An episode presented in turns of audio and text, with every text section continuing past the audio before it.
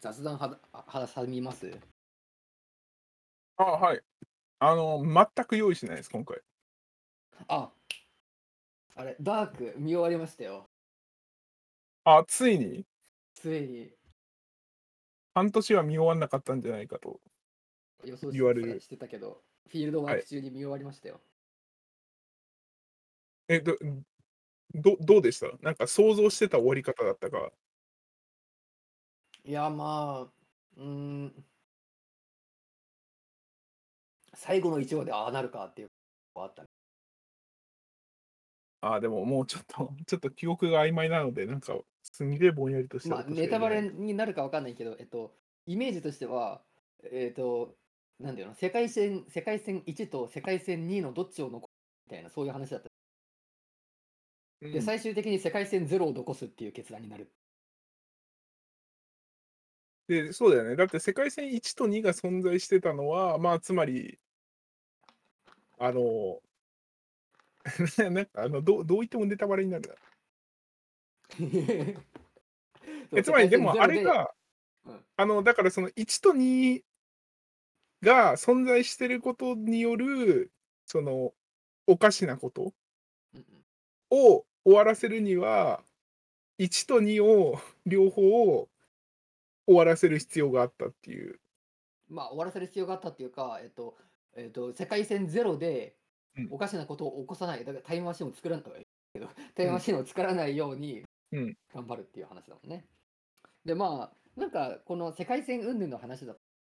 自分、基本的になんか、あの、シュタインズゲートもそうだけど、うん自分がオリジナルで、それが別の世界線に移るっていう筋立てじゃないですか。うん。それが実は自分が他の世界線、オリジナルじゃない方の世界線が自分っていううんうん。のはまあ確かに面白いと思ったけど、えなんか、なんだろうな。あの、なんかこの間エビちゃんが紹介してたさ、自分のウィキを作るっていう、ウィキペディアを作るっていうのあったじゃないですか。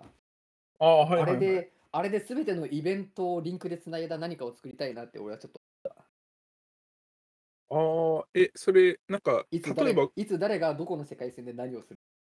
で、その結果、次のどこれが起こるっていうそこのリンクに飛べるみたいな。ああ、そのダークでってこと？そうそうダークに関してそのそう、なんかやっぱりまだね、全然半分理解してるかよくわさえわからないぐらいのレベルだと、個人的には、主観的には思ってて。ああ。なんかさ、あの、ドラマの、ドラマのさ、ドラマのさ、あの、中で映ってる、なんかあの、なんか相関図みたいなマップみたいなの映りません？はいはいはい。明示的には書かれてないけど、なんかあれ拡大して見てみたら、なんか実は書かれてたりしないですかね？いや、あの、え、実はこの子供の、この2人の子供ってどうなってたんっていうようなところは、あのそこでちゃんと画面が切れるようになああ、そうなんだ。それ気づかなかった？へえ。ただ、あの、えっとね、ダークのオうんフィシャルウェブサイト見て、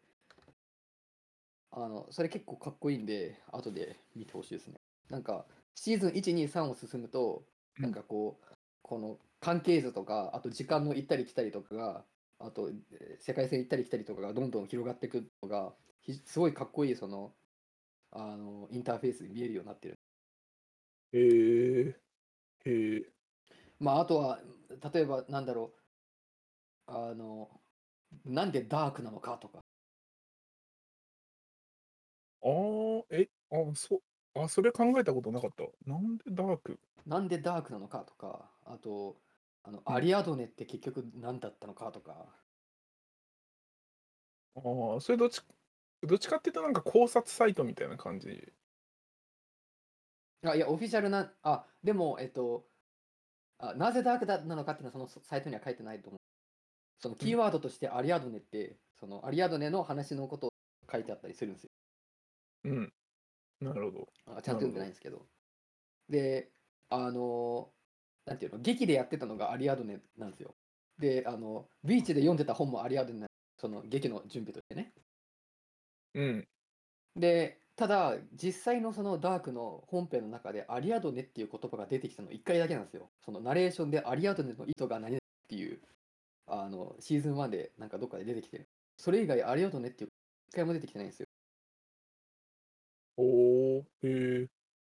でもず、何回も繰り返しこう出てきてるから絶対大事だなって。うし。あとあれ、なんだっけ、聖、なんだっけ、聖クリストファーなんとかっていう。そこら辺のバックグラウンドとかしたらまた面白いんだろうっていうのは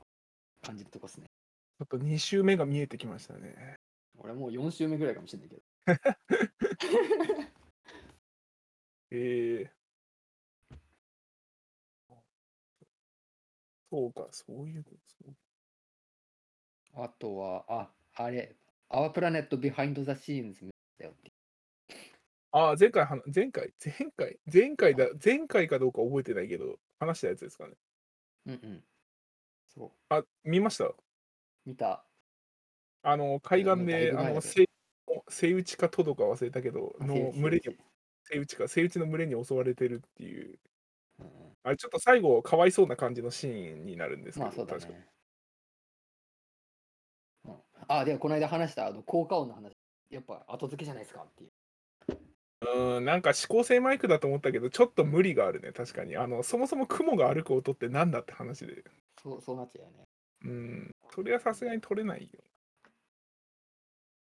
でも、例えばクジラのさ、ああ、でもどうなんだろうな。わかんない。でほらわかんない。実際海で泳いでる時にさ、ブクブクって音は鳴らないわけじゃないですか。ならないね。空気がないんだから。ないね。ないし、うん、そうだね。確かに。確かにそうかもしれない。あの僕は特に知らずに指向性マイクなんじゃないのって言ったんだけど。そうだから、だから実は結構怖いよね。そのドキュメンタリーだからありのままなんじゃないかって思ってるのは実は間違いだっていう。音でこういうことが起きてんだから、もしかしたら映像でも何かしらそういう特殊何な何かがある可能性をちょっと考えなきゃいけないよね。実際に熱帯に行ってもあんなドキュメンタリーみたいな音はしないみたいな。いや、わかんない。あの、今超適当に言ったけど。とか、あとまあ単純にあの、なんか狩りの様子とかさ、うん、ストーリー仕立てになってるじゃないですか。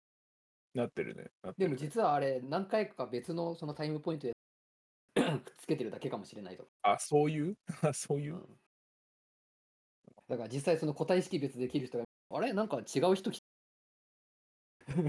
ああ、なんかこのライオンとさっきのライオン顔が違うんだけどみたいそうな。そうそうそう、ありえる話だよね。その辺わかんないね。僕らは少なくとも確かめようがないので。なんかめちゃめちゃ見まくれば違いに気づくかもしれないけど、でもそもそもね、そんな違いがあるかわかんないし。最近、あのドキュメンタリーをの信用度が少し下がってあんドキュメンタリーまあもうのなんすか？えし信用度、なんか本物を映してるかっていう、そあーのえ、それは石交換の中で？そうそう、俺の中でね。あで、一つのその要因が、あのうちのボスが、あの、うんアーテ、アーテっていうドイツとフランスかな？のなんか放送局みたいなのがあって、うんそこの結構いいドキュメンタリー作るんですよ。うん。で、そこのドキュメンタリーで、そのうちのボスの研究が紹介されるっていうのが、あのドキュメンタリーとして紹介されるっていうのがあって、おっと、この話大丈夫？え、なんで？え、え、あ、あじゃあ分かりました。じゃあ聞いや。 behind the scenes みたいな感じ。はいはい。お面白かったんだけど、うんあのそのフィールドワークについてきてでその様子をまあ撮影してるわけなんですよ。うんでえっとまあなんかあのあのそのフィールドワークではえっとえっとジオロケーターっていうなんか、えっと、GPS じゃないんだけどあの光のセンサーがついてる機械ででその光の、あのなんだ光のえっとなんだうんとこの日の出と日の入りの時刻が分かると緯度と経度が分かるっていううんうんうん。仕組みで、あの単純に光の強さをずっと記録し続ける機械なんだけど、まあ、それを使ってこのど今どこにいるかっていうのを分か。あれ、るよになってそういう仕組みなんだ。へえ。あ、知らなかったであのララジオタグとはまた別のうん。で、えっとまあ、それを取り付けて外してで、えっと、GPS と違って1回つけてで実際その機械をもう一回回収しなきゃいけないんですうんうんうん。で、そのラジその、えー、とジオロケーターを取ってでデータを取るっていうのの映像があったらしいんだけど、うんそれあの めっちゃ面白いんだけどさ実際はさなんかあのそれ用のなんていうの？レシーバーみたいなのに入れてでそれをパソコンにつないででパソコンでいろいろなんかノイズったり解析したりしてうんぬんかんぬんやってでやっとこの結果が見れるっていうそういう泥臭い中間のステップがあるわけですよ。うん。でそのドキュメンタリーで実際流れあの流れたのがその、その、なんだ、えっ、と、ジオロケーターを取って、でジオロケーターを何かしらのアダプターに切って、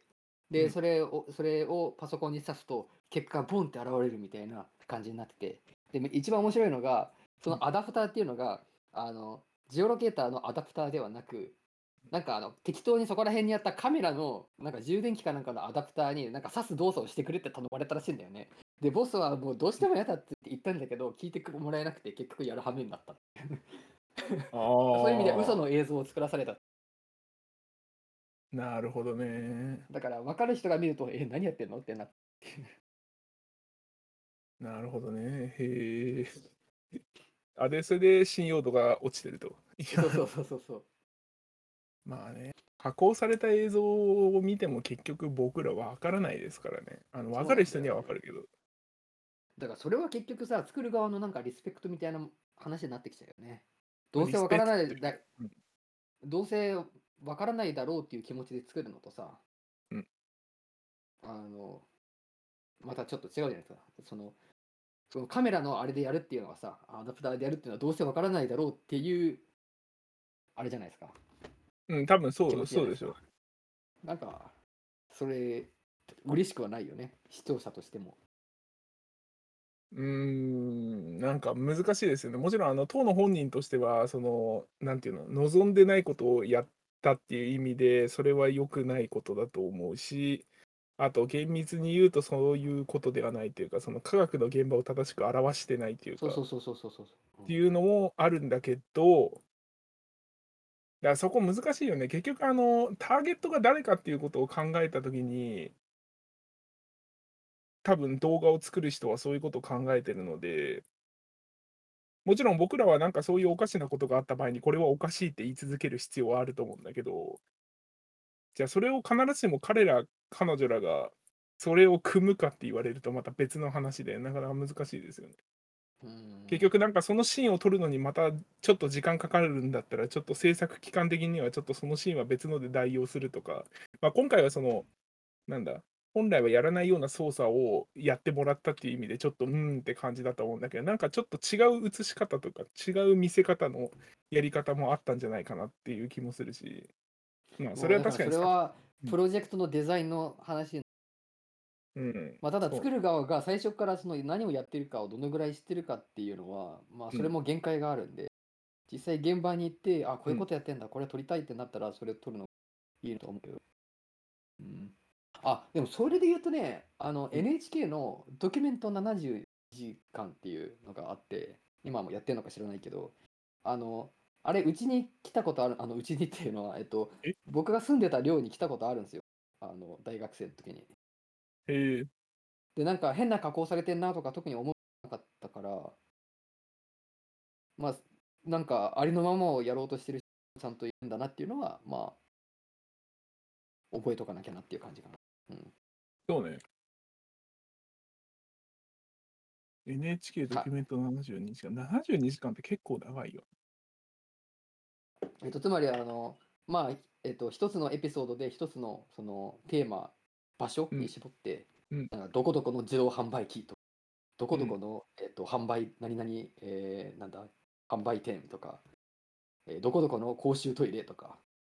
そういう一箇所に絞って、そこで起きる人間模様を72時間取りえー、そうなんだ。はい、すみません。なるほどまだね。でも、難しいですよね。そういうドキュメント、ドキュメンタリーって僕も結構見てて、で、面白いなとは思うんだけど、じゃあ元のソースに戻って本当にそれが正しいか確かめようとかっていうところまで動くかって言われるとなかなかそうも動かないので、そうなんだよね。だかいやら、なんなら、その完成度が高いからさ、疑いもしなくなっちゃう。えそれあれですよ、なんかサイエンスのプレゼンの話とかも、いやー、恐ろしいよね、それ。なんおか、おプレゼンがかっこよかっこいいから、なんか信じちゃうみたいなね。おっとって感じや。いや、でおっとでもさ、プレゼン作る身からするとさ、まあそうだと思うんだけど、なんとなくかっこいいものを作りたくないですか？あの、なんていうの、ファンシーなものを作りたいって意味ではなくて、自分にとってかっこいいものを作りたいっていうのはあると思うんですよ、ある程度。そうだね。そうだね。それはあるね。うんあの、うん全く同意ですね、それは。だから、なんかかっこいいではないけど、かっこいいものを作りたいっていうのは分かる。サイエンスはなんか武骨な、なんか白黒だけど何かを作れとか、そういうのは全く思わないんだけど、んだけど、うん、そうね。まあ、ドキュメンタリーしかり、サイエンスのプレゼンしかり、いやーあの、実直。で、実直でいたいものですっていう。いやーそうのそうだね。うん、じゃあ、そんな感じでいきますか。はい。ちょっとすいません、えっとフィギュア1しか見てないんですけど。いや、今回ね、あの、ちょっと、今までとやり方を変えようと思っていて、あの、頑張って音声で紹介しようっていうほうほのをやろうと思っていたんですが、ちょっとさすがにあの、音声だけだと無理があるパートがあるので、う。いやーだって 3D、あの、あれじゃないですか。クロモゾーマルアーキテクタじゃないですか。これを音声だけでやるのはかなり厳しいなと思う。うん、まあでもちょっと、あの、論文本体の方は音声で頑張ってみようかなっていう。幸い、あの、うんモデル図とかが結構あるフィギュアなので、あ、フィギュアじゃない、論文なので、はいはいはいはい。じゃあ、ちょっと画面共有しますね。えっと、今回紹介する論文は、えっと、すごくざっくり言うと、防水体のメカニカルなところ、メカニカルな、まあ、一面を明らかにしたっていうような論文になっていて、で、えっと、で、まあ、話の前提としては、そもそもあの防水体って何っていうところからちょっと、まあ、あの歴史も含めて、まあ、説明しようかなと思うんですけど、えっと、紹介する論文のタイトルは、えっと、Individual Kinetocoa Fibers Locally、えっと、これなんだ、発音、Dissipate かな。あれ？ちょっと待って。はい。これ、あれ？俺読んだの違う？ぞ え？あれ？あ、違う？俺俺が読んだのはあれだったんです。あの、あいや 3D ゲノミクスアクロス・ザ・トリー・オブ・ライフってやつ。、あごめん、なんか2本目の論文でいいって言ったんだけど、もしかしたら2本目えの、2本目がそうなってた気がするぞ。ちょっと待ってね。O、OJC。あ、マジだ、すいません。すみません。じゃあ、俺はもう完全に何も予習してないんで。あ、了解です。あのね、ちなみにあの 3D のゲノムの方は、あのフィギュア1が、あの、なんかちょっと目を引くような感じの綺麗な画像ですよねっていう、あの、わかりやすいかは別としてっていう感じで、じゃあすいません、ちょっと完全にあの、僕のあの、誘導ミスだったんですけど、ちょっとやっていこうかなと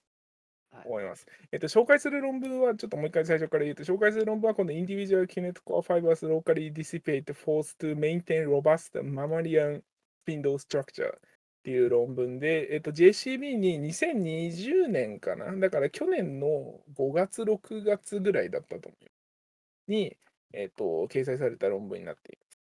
で、まあ、著者が3人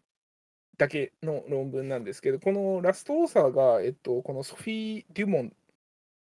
ていう方で、えっ、と、UCSF だったかな ?UCSF の、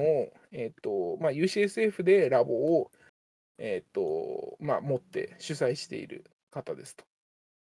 で、えっ、と、何をやったかっていうと、もうこの、えっ、と、この、ここに掲載したこのフィギュアがほぼ全てを表しているんですが、えっ、と、まあ、細胞がありますよね、こんな感じで、そのディッシュの上に細胞がいて、ちょうど今、あのまあえっと、細胞分裂、染色体を分配しようとしていると。で、この染色体を分配しようとするときに形成される構造が、このピンク色で書かれてる紡錘体っていう構造なんだけど、この紡錘体っていう構造に、えっと、細胞の外から、ここのオレンジ色で書かれてる、すんごい細い針をプスって刺して、この紡錘体の構造をいじってあげると。えー、と具体的には防水体のビシ、まあ、防水体のパーツの一部をその無理やりなんか外側に引っ張るみたいな作業、えー、と操作をこの論文ではしていてでそういう操作をしたときに防水体がどうやってそのメカニカルに応答するのかどういう構造の変化が見られるのかっていうようなことを調べた論文になります。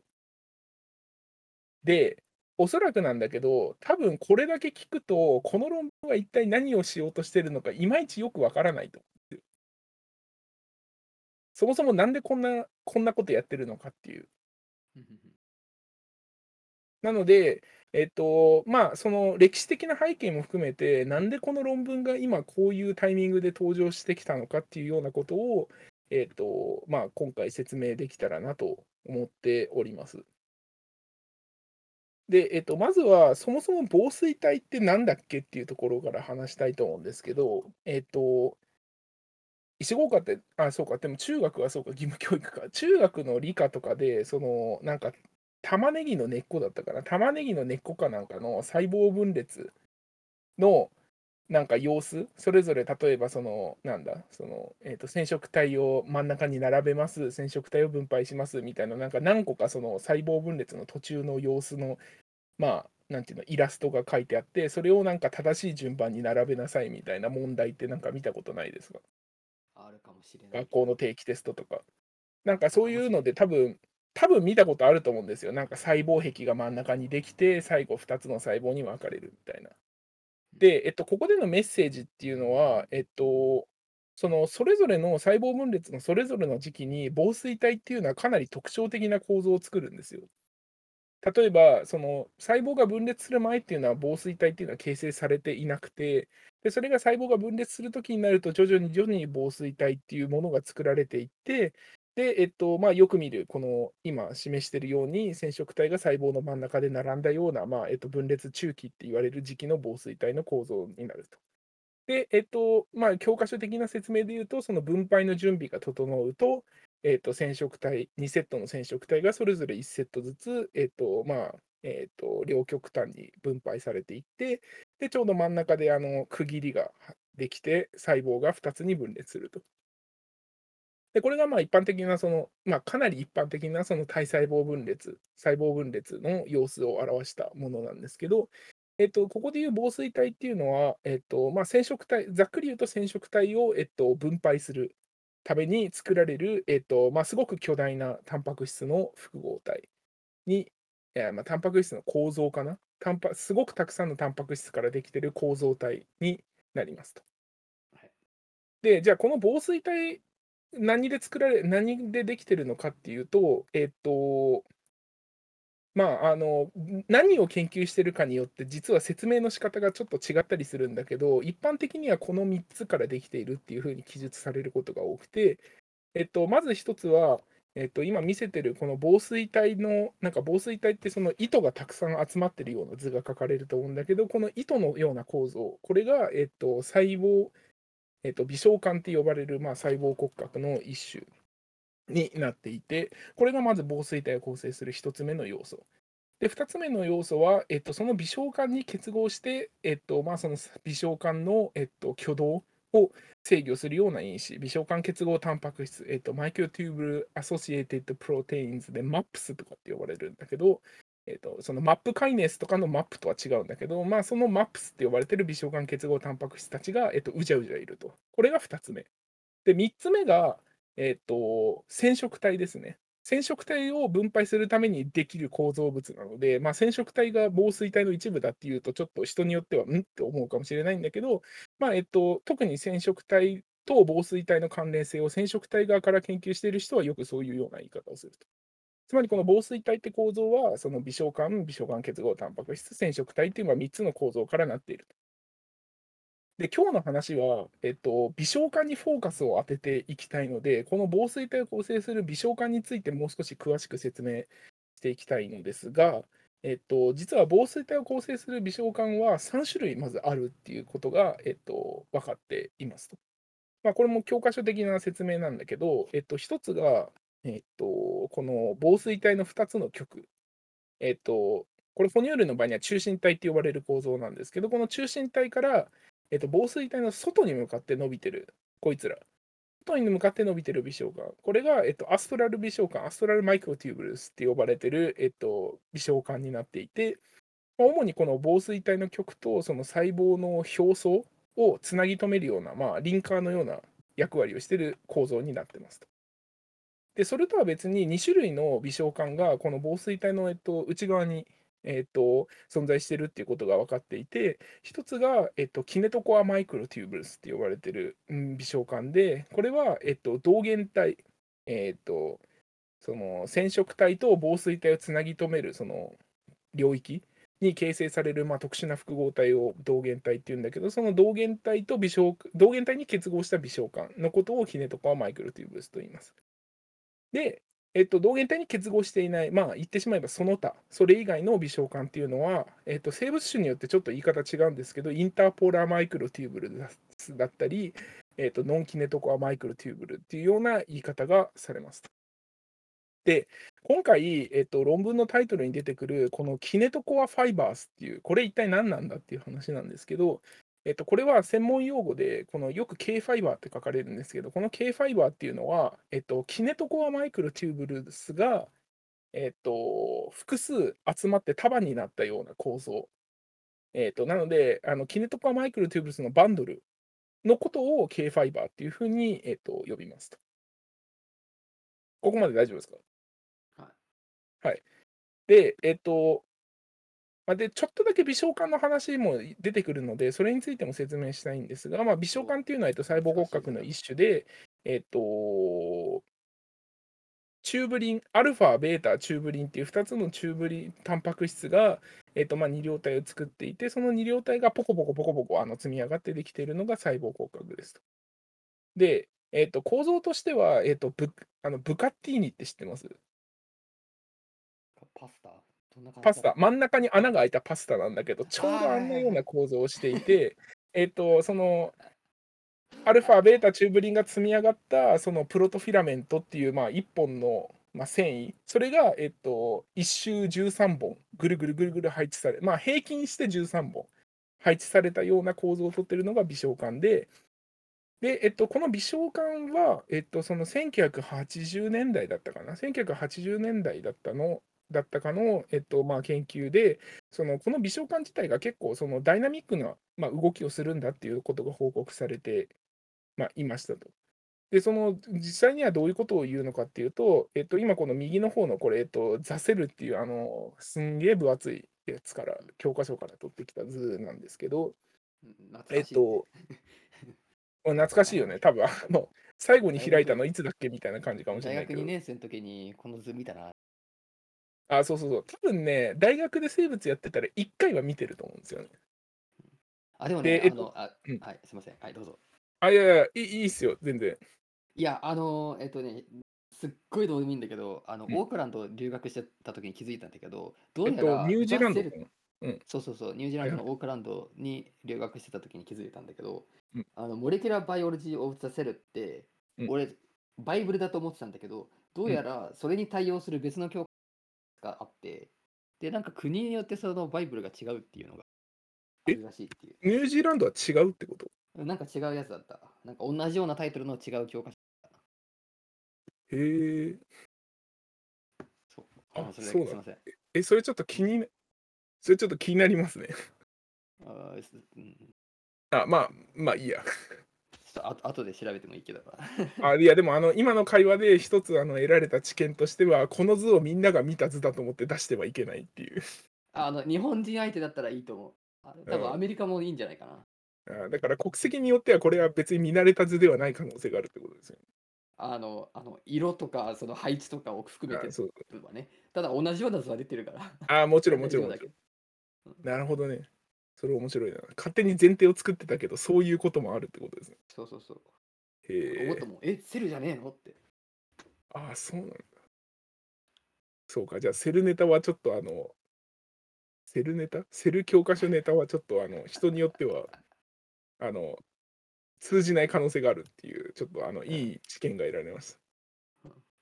まあちょっとじゃあ話を戻して、はい、すえっと、今話してたのは、その微小管が結構ダイナミックな構造だっていうことで、まあ、どういうことかっていうと、えっと、微小管っていうのは、そのアルファベータチューブリンの二両体がポコポコポコポコあの積み上がって形成される構造だっていうふうに言ったので、えっとまあ、まず伸びるっていう、えっと、状態があると、伸びているっていう状態。で一方で、その積み上がったものがどんどんポコポコ端から外れていくっていう状態もあって、でこれは、えっとまあ、脱重合っていうような言い方をされるんだけど、まずこの2つの状態がある。で、当然なんだけど、伸びてる状態から、えっと、その重合してる状態から脱重合、短くなっていく状態、あるいは脱重合してる状態から重合してる状態に移り変わるっていう、まあ、その、なんていうの、状態の変化っていうのももちろんあって、で、この伸びてる状態から短くなる状態の変換変換を、えっと、カタストロフィーというふうに呼んでいて、で短くなる状態からまた再び伸びていくっていうような状態、これを、えっとまあ、レスキューというふうに呼んでいて、つまりこの、えっと、10号、脱10号をカタストロフィー、レスキュー。えっとね、カタストロフィーとレスキューはなんかよくわかんないけど、日本語訳が多分あまりなくて、よくカタストロフィー、レスキューってそのまま書かれるんですけど、日本語だと。この4つが、まあ、微小管の動的な、えっとまあ、その性質。えっと専門用語で言うとダイナミックインスタビリティって動的不安定性っていうような言い方をされるんだけど、えっとまあ、そういう微小管の、まあ、特性というのがあると。で、今じゃあなんでこんな話してるのかっていうと、実は今回の論文のラストオーサーがポスドクをしていた先のそのボス、ラボのボスっていうのが、この微小管のダイナミックス、ダイナミックインスタビリティを最初に報告した論文で報告した人で、えっと、名前として、えっと、ティム・ミッチソンってよく言われるんだけど、ティモシー、えっと、J. ミッチソンっていう人で、まあ、割と多分美少館やってる人的には結構あのよく見るあの人なんですよ。で、えっと、ですね。で、まあ、あの、で、ウィキペディアを見ると、結構このティモシー・ミッチソンって人、僕あんまりあの、その微小管については知ってたんだけど、それ以外で何やってるかってあんまり実は知らなかったんで、ちょっと見てみたら結構面白いことが書いてあって、例えば、えっと、今だとその化合物の遺伝学、遺伝学、えっと、だから何かの変異体と、えっと、その実際の化合物の、えっと、スクリーニングっていうのかな。なんかそれを、えっと、やろうっていうようなことを最初に言った、なんかその初めの人らしくて、なんかどうやらハーバード大学でその研究室やってる時に、そういうような分野をなんか提唱して始めた、なんか先駆けのような人らしいんですよね。その酵母の変異体を使って、例えば何々変異体 A の表現形を抑圧するような化合物っていうのを取ってきて、そこからそのえーと、どういう作用基準でそれが起こっているのかっていうのを、まあ、あのなんていうか調べるというか、あるいはある特定のあるなんかパスウェイ、遺伝、あのジェネティックなパスウェイを阻害するような薬剤をそのスクリーニングによって取ってくるっていうような、えーと、分野を始めた人らしいんですよ、そのティム・ミッチソンって人は。で実際にそこで取れた、えっと、化合物、これ僕は使ったことないんだけど、多分研究室で使ってた人がいたような気はするんだけど、あの、モノモノえっと、モナストロールっていう、えっと、MONASTROL って書いて、モナストロールっていうような、えっと、まあ、阻害剤を発見していて、で、これが実はその、その細胞分裂で防水体を作るときに関わっているモータータンパク質の一つで、そのキネシンの5っていうのが、まあ、いるんだけど、まあ、それは別にいいとして、そのモータータンパク質の ATP 活性を阻害するっていうのが、えっと、まあ、それ、後ほど分かって、で、えっと、当時、その細胞分裂を阻害するような薬剤って、基本的にはそのさっき言ったたあのたくさんある繊維の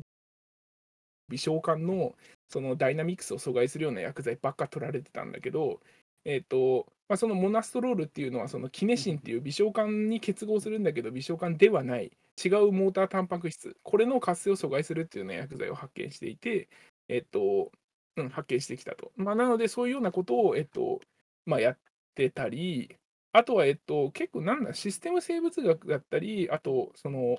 で、今回の論文とかかってくるところとしては、そのシステム生物学との関連で、えっと、微小管とその微小管に結合して微小管同士をスライディングさせたり、微小管上を歩いたりする、えっと、モータータンパク質。この微小管とモータータンパク質を、えっと、なんていうのかな、細胞以外のところ、セルフリーなシステムで一緒に入れてあげたときに、どういうようなそのパターンが形成されるのか。あるいはどういうようなその構造が自己形成されるのかっていうようなことを結構研究してきていて、研究していたと。なので、でえっと、今回その紹介する論文のラストオーサーの、まあ、ソフィー・デュモンとデュモンっていう方は、えっと、どうやら多分その流れで、えっとまあ、研究されてきた方で、えっと、これまでにその、えっと、ポスドク時代のそのティム・ミッチソンと一緒に、えっと、その例えばですけどその細胞が例えば細胞がどうやって自分自身のなんていうの細胞の中心を見つけているのか感知するのかっていうような論文を書いていたりあとは、えっと、今回の論文につながるところとしてはその防水体って微小管が微小管っていうあの繊維がたくさん集まって形成されるんですけど、えっと、この繊維がなんていうのかなその細胞分裂するときになって初めてその繊維があの、もともと違うところにいた繊維がバッと集まってきて、毎回毎回同じような構造体を作るんですよ。で、えっと、必要が、えーなんていうの、陽染色体の分配が終わって陽がなくなったら、その構造体っていうのは必ずし必ずきれいにその分解、えっと、なくなる。分解される必要があって、で、これってつまりその微小管っていう繊維があるタイミングでわって集まってきて自己形成して防水体っていう構造を作って、であるタイミングになったらその脱形成というか、わっていなくなるっていう、この、なんていうのかな、その、そういうようなその、えっと、自己形成のシステムだっていうふうに見ることができて、これでえっとってさ、うんうん。ちょっといいですか？あの、はい。なんだっけ？えっ、と、この、えー、なんて言ったらいいんだ？えっ、と、このビシ、えっ、と、あの、えっ、と、ダメだ、出てこない。あの、あ、いいっすよ。あの、頑張って拾いまたす。単量、単量体というか、はいその、えっ、と、うん二量体で1ユニットになってるじゃないですか。うんうん、チューブリン。そのチューブリンが。うんうんで、でそれがあの重合したり脱、えー重合したり脱重合したりってそのダイナミクスであのあれしてるっていう話だったじゃないですか。うん細胞の中にあるその、チューブリンタンパクの総量っていうのは変化してるんですか？そえっれともと、作られるところからやり直して、えー作られてるんですか？いや、えっと、チューブリン自体は再利用されます。あじゃあもうその細胞周期のあれに関わらずその一定量だからそのえっ、と、それがえっ、となんていうの？1ユニットごとにこのふわふわしてる状態なんかそれが余ってる。わっていう違いであってそれをえっ、と最初から作って、えー組み立てるっていう風にやってるわけではないってことだ。えっとね、あ、それすごく面白いポイントで、その細胞分裂ってあの基本的に間期と分裂期っていうような言い方ができると思うんだけど、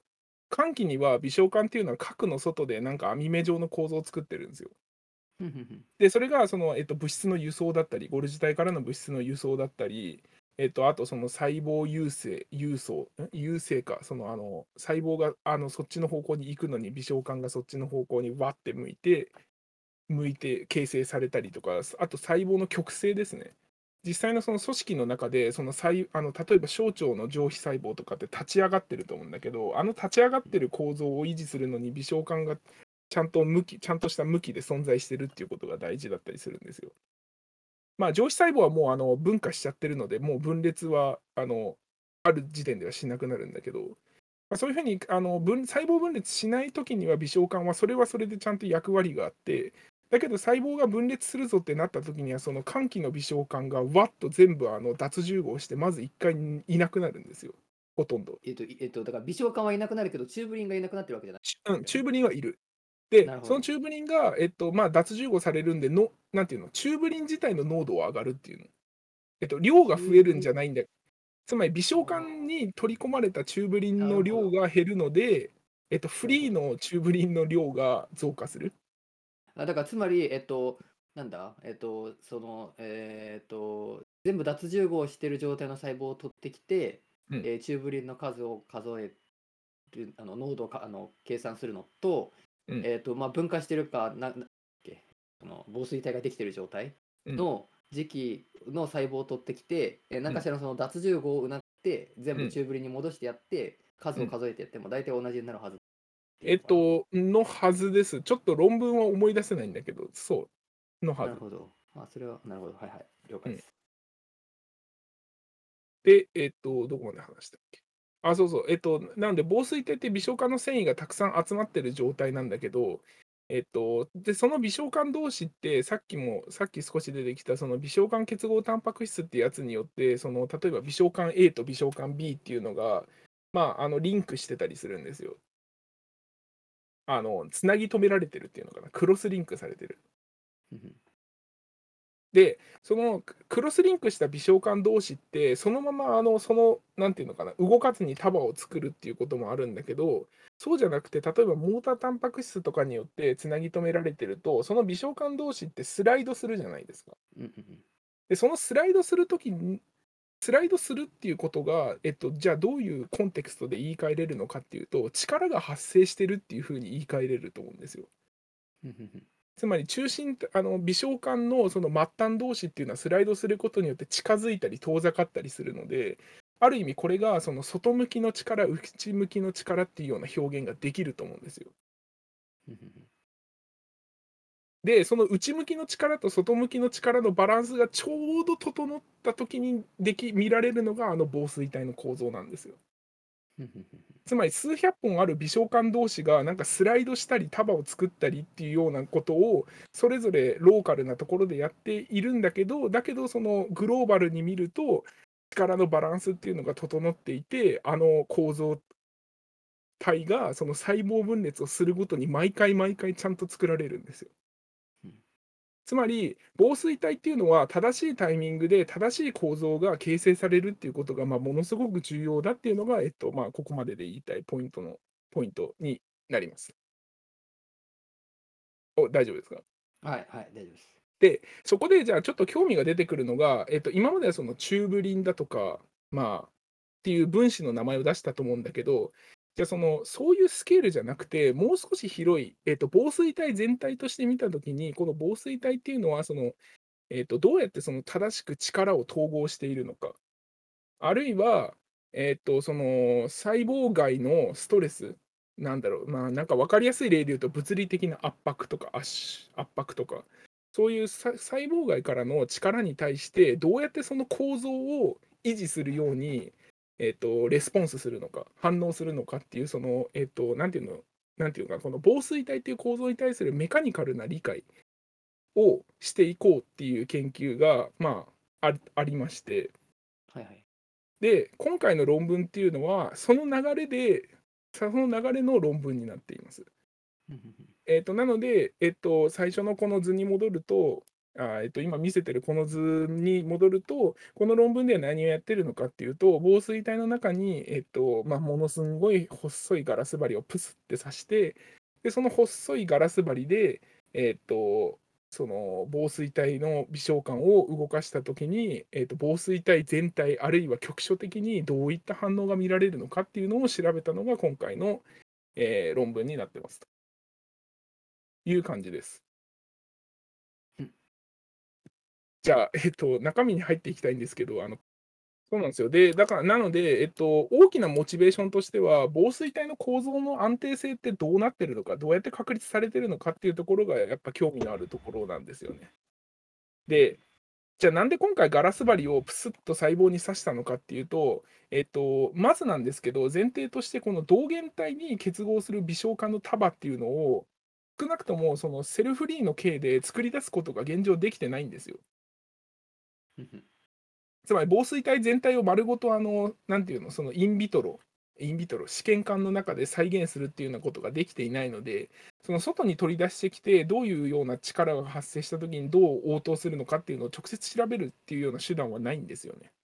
なるほど。うん。なので、えっと、うん、なので、そういうことができてなくて、で、えっと、その一部分だけ取り出して研究されたっていうような例っていうのは、まあ、それ自体は結構あって、例えば、えっと、あの、 Researchat って聞いてます？最近。聞いてますよ。最新話で多分、あの、キネトプラスミドっていう話してましたよね。はい。あそこで出てきた秋吉さんって方が、2010年に、えっと、ネイチャーに出した論文が、実はその論文で、それに関する論文で、出芽酵母の、えっと、同源体を、えっと、こあれ、昆虫細胞だったかな、ちょっと詳しく覚えてないんですけど、えっと、発現、タンパク質を発現生成してきて、その試験管内で動原体を再構築するっていうようなことをやったんですよ。はははで、その再構築した動原体を、えっと、ガラスビーズだったかな？ビオチンか何かを付加した、確かガラスビーズの上にコーティングして、で、その、えっと、ビーズ自体、動原体のタンパク質、動原体がくっついたそのビーズ自体を、その、えっと、光、えっと、なんだっけ、光ピンセットか、光ピンセットで位置を固定して、はいはいはい。で、その動原体に、えっと、微小管を結合させて、で、その同源体を引っ張ったときに、微小管がどういう応答をするのかっていうようなデータを報告ししているんですよね。それってつまりその防水体なあの細胞の中の防水体でその染色体が動いたときにそれに結合している微小管がどういうような挙動を示すのかっていうようなことにまあつながるそういう知見につながるようなまあ研究をされていたんですよ。えっ、とスー・ビギンズっていう結構有名な人のラボでそういう研究をまあされていたんですけど、えっと出芽工房とかだとそういうことがえ質が酵母でそういう研究をすることが結構細胞内でどうなってるのか理解することにつながるんだけど、えっと、これは何でなのかっていうと、えっと、質が酵母ってあのセントロメアあるじゃないですか染色体上の、はいはい。ポイントセントロメアっていう構造をしてるんですよ。質が酵母って。セントロメアの領域が、えっと、120何ベースペアしかなくて質が酵母って、なので、えっと、普通人とかのセントロメアってあのすごくでかいのでそのセントロメアの上に道元体がバカボコバカボコ乗ってきてうんつまりたくさん乗ってくるんですよ道元体が。でそのたくさん乗ってきた道元体にそれぞれなんか微小管が結合するので一つの、えっとなんていうのセントロメア領域っていうのかな？にすごくたくさん微小管が結合してくるんですよね。うんだけど質が酵母っていうのはポイントセントロメアって言って道元体がそこに1箇所しか形成されないので結合する微小管の本数も1本なんですよ。まあ、1本だっていうふうに言われてるんですよ。なのでその試験,、えっと試験管の中で道元体タンパク質を再構築して再構成してでそれに微小管を結合させて1本微小管を結合させてどういうふうにその微小管のダイナミクスが変わるのか計測するっていうのが結構その質が酵母の細胞内で何が起こってるのかっていうのを理解する上ですごくあのなんていうか直接的にリンクするような知見が得られるんですよ。ただこれがそのセントロメアのサイズがすごくでかい哺乳類とかだとなかなか難しくて現状まあそういうことがなかなか、えっと、できていないと。いうわけで、じゃあどうにかそれをまあ実行できないかっていうことで、今回の論文の著者たちは、えっと、まあそれを、えっと、そのすんごく細いガラスの、えっと、マイクロ、えっと、マイクロニードルって書いてあったかな。うん、そう。ガラスのすんごい細い針を刺して、それを、えっと、動かす、えっと、防水体の構造を、まあ、動かす。その外部から力を加えることによって、えっと、まあ、そういう研究が可能になったっていうのが、えっと、一応イントロダクションになっていて、じゃあ実際の結果の方に入っていきたいと思うんですけど、そしたらフィギュアの1を見てもらえると嬉しいです。はいはい。フィギュアの1は、これ、えっと、やってることはすごくシンプルで、自分たちの実験系がちゃんとあの使えますよっていうようなことを、まあ、報告してるのがフィギュアの1になってる。で使ってる細胞は、えっと、PTK 細胞っていう、知ってますか？いいえ。えっと、カンガルーのじラット、ラットカンガルーっていう生生き物の腎細胞から取られてきた培養細胞で、えっと、PTK 細胞の特徴としては、まずこの細胞、すごくあの大きいです。大きいそうです。なんでそんなで動物から、なんでそんな動物から取って取ってきてんの？えっとね、結構歴史的に PTK 細胞ってよく使われていて、昔から。だからあオリジナルで、なんでそのラットカンガルーの腎臓から培養細胞を確立しようとし思ったのかは、僕ちょっとわからないです。ただ、いろいろ調べてみると、このラットカンガルーの腎細胞、染色体がなんか数が少ないらしくて、えっと、上染色体が5本で、えっと、性染色体がなんか、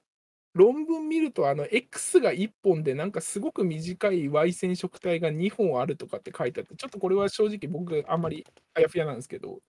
染色体の数がなんかすごく少ないらしいんで、その染色体に結合してる微小管だったり、その防水体の構造を研究する上では、なんかちょっとやりやすいっていう意味でよく使われてたみたいです。なるほど。うんあの見やすいっていうのかな、染色体が少ないんですよ。さ結サイトロジサイトロジーっていう言葉で染色体をの研究の流れなのかなわかんないけど、PTK。PTK、えっとね、P が大文字、T が小文字で、K が大文字です。ん ?K が大文字？P と K が大文字で、T が小文字です。PTK 細胞。?PTK2 セルズとは違うの？もう、ん？もう、もうあのラットカンガルーっていう、デュモンラボって出てきてるから、もうまさにって感じかな。えーなるほど。えっ、と、PT、えっ、と、Wikipedia によると PTK、PTK2 cells are a cell line derived from male long-nosed potoroo. この long-nosed potoroo っていうのが、えっ、と、あなんだごめん、これだ。鼻、鼻長ネズミカンガルーって出てきた。うんうん、そうそう、それそれ。あでじゃあすいませんエピセリオキッニーセルなので、えーこれです。 This cell line is used for a variety of applications in biomedical, but is particularly popular as a model of mitosis. なるほど書。いてあるね。細胞、えっと、体細胞分裂で、ん？うん体体細胞分裂でのモデルになってたわけだね。なるほど。うんから書かれてこれ。あなんか、あの、characteristics のところに書いてあるね。PTK2 cells are relatively large and when growing a monolayer stay flat throughout the cell cycle. だから多分細胞が一層になりやすいのかな。ちょっとわかんないんだけど。いや、てか、せさ一層で、この一層で育てたときは、うんえっと、平らになるってことまあ、がん細胞じゃなければ一層な気がするんだけど、まあまあ、えっと、stay flat throughout the cell cycle。あ、わかった。えっと、わかった。これ何がいいのか。ああ、すいません。わかった。えっと、例えばヒーラとかの培養細胞って、あの、寒気、えっと、つまり細胞分裂してない時にはガラス面にペタって貼り付いてるんですよ。で、細胞分裂する時になると、防水体ってあの立体的に結構でかい構造じゃないですか。あれを作るために細胞が接着面から剥がれてまん丸になるんですよ。ああ、なるほど。もしかしたら、この PTK2 細胞、ちょっとどういう仕組みかわかんないんだけど、あんまりまん丸にならないのかもしれない。ああ。ステイフラットって書いてあるから、そうか。うん、throughout the cell cycle って書いてあるから、そういうことなのかもしれない。そうだよね。unlike many cells that round up during mitosis だから、そうかもしれない。だから多分今回の研究をする上で言うと、えっと、今回健康顕微鏡でずっと見続けてるので、焦点面がずれないっていうのがすごく重要なポイントなのかもしれない。それと、あと、あの、普通のその、えっと、この PTK 以外の細胞って、この防水体できるときに、この 3D のあれで、えっと、なんていうの ?Z 軸方向にうんできたりしするの？えっと、できます。結構防水体の向きはバラずれますね。えじゃあ、このフラットだから、えっと、ん XY 上にしかできないっていう、そういう制限とかあるのえっと、ね、この論文のまとめ層を見てみると、フラットな細胞をピックアップしたって書いてあったので、多分実際には平坦なんだけどずれるんだと思う。ああ、なるほど。うんおそらくフラットじゃないと、今回、あの、なんていうの、その、あの違う方向にずれられると、あんまりその、なんていうの、その力の働いてる向きだとかがちょっと多分曖昧になってよくわかんなくなるので、今回そういう細胞を選んでるんだと思います。ははは了解です。はい。で、えっと、そうか、フィギュア1か。で、フィギュア1の A は、えっと、これ実際の実験の図で、えっと、まあ、あの、最初に示したように、その、あの、えっとな、なんかね、アレクサか何かでコーティングしたガラスの、あの、細いチューブを刺してるらしいんですけど、それをプスって刺して、プスって刺すっていうので、えっと、このフィギュアで示していることとしては、この刺した時に、その、なんていうのかな、細胞自体が壊れない、つまりその穴が開いて、なんか細胞が死ぬみたいなことが起こらないっていうようなことを言ってるのが、えっと、このフィギュアの1の C ですね。えっと、つまりその刺さってるところは局所的で、その全体として穴が開いてるわけではないっていうのを示してるのが一応この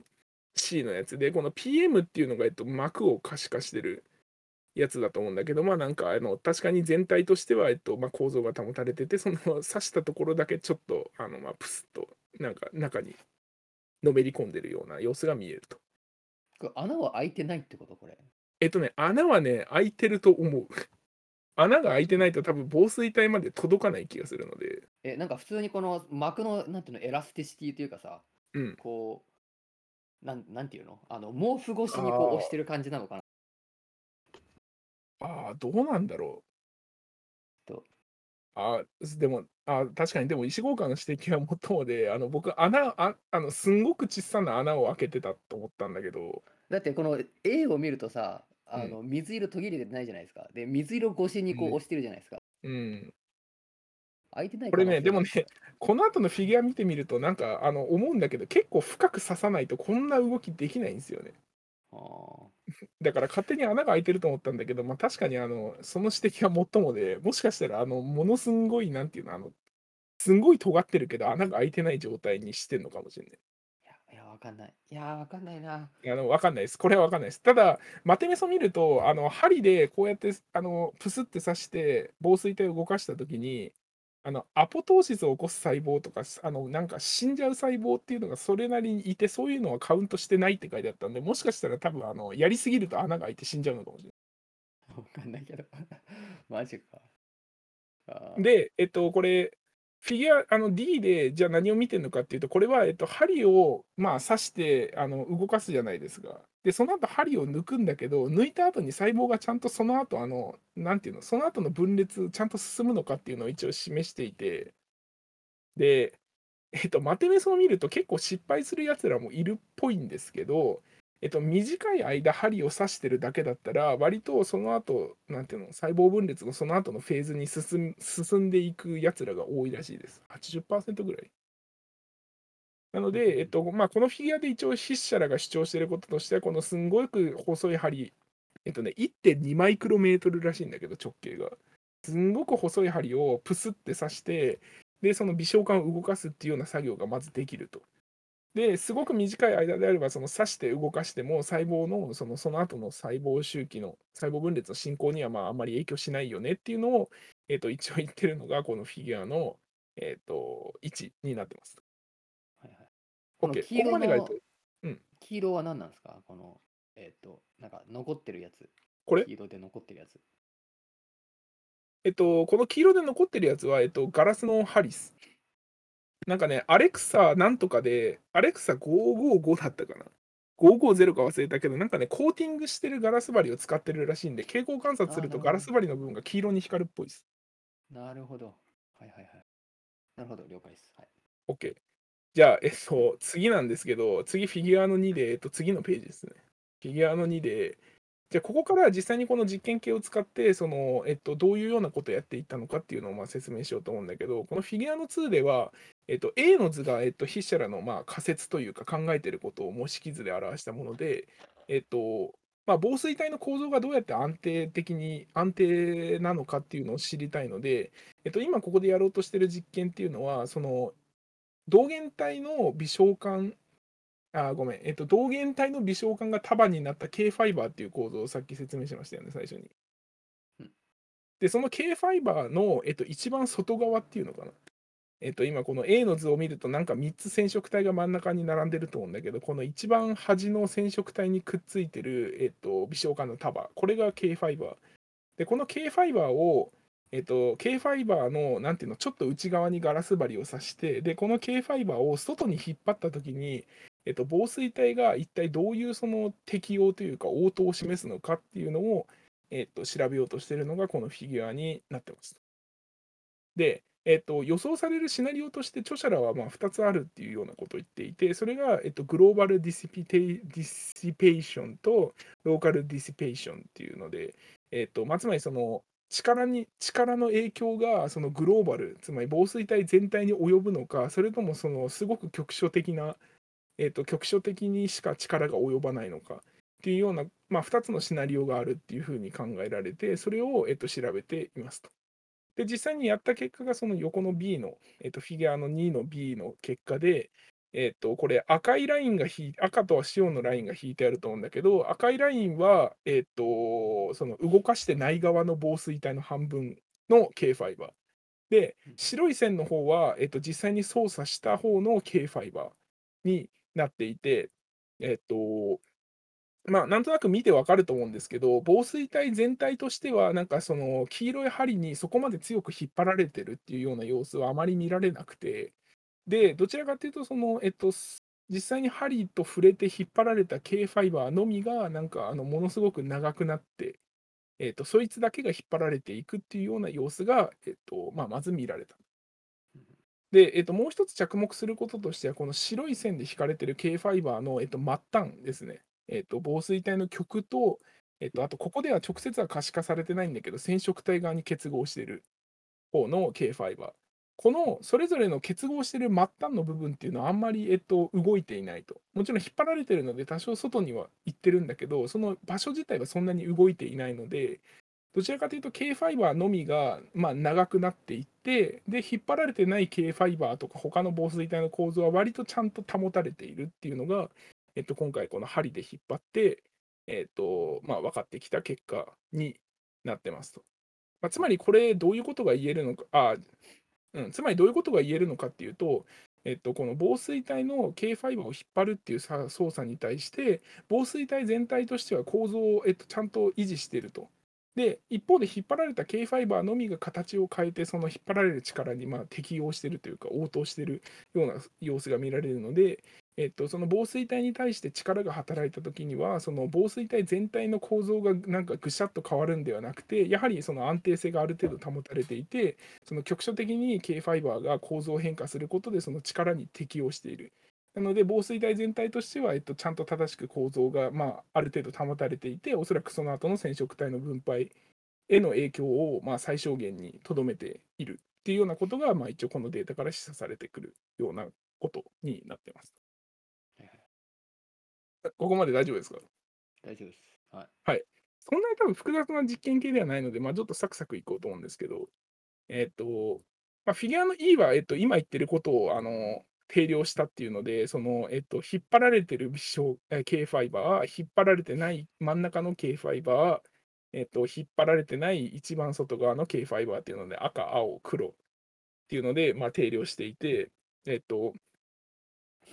まあ、着目するところとしては、引っ張られた K ファイバーに関しては、えっと、長さが長くなっていくんだけど、それ以外の K ファイバーはまあ特に影響がないと、ほとんど長さが変わっていないっ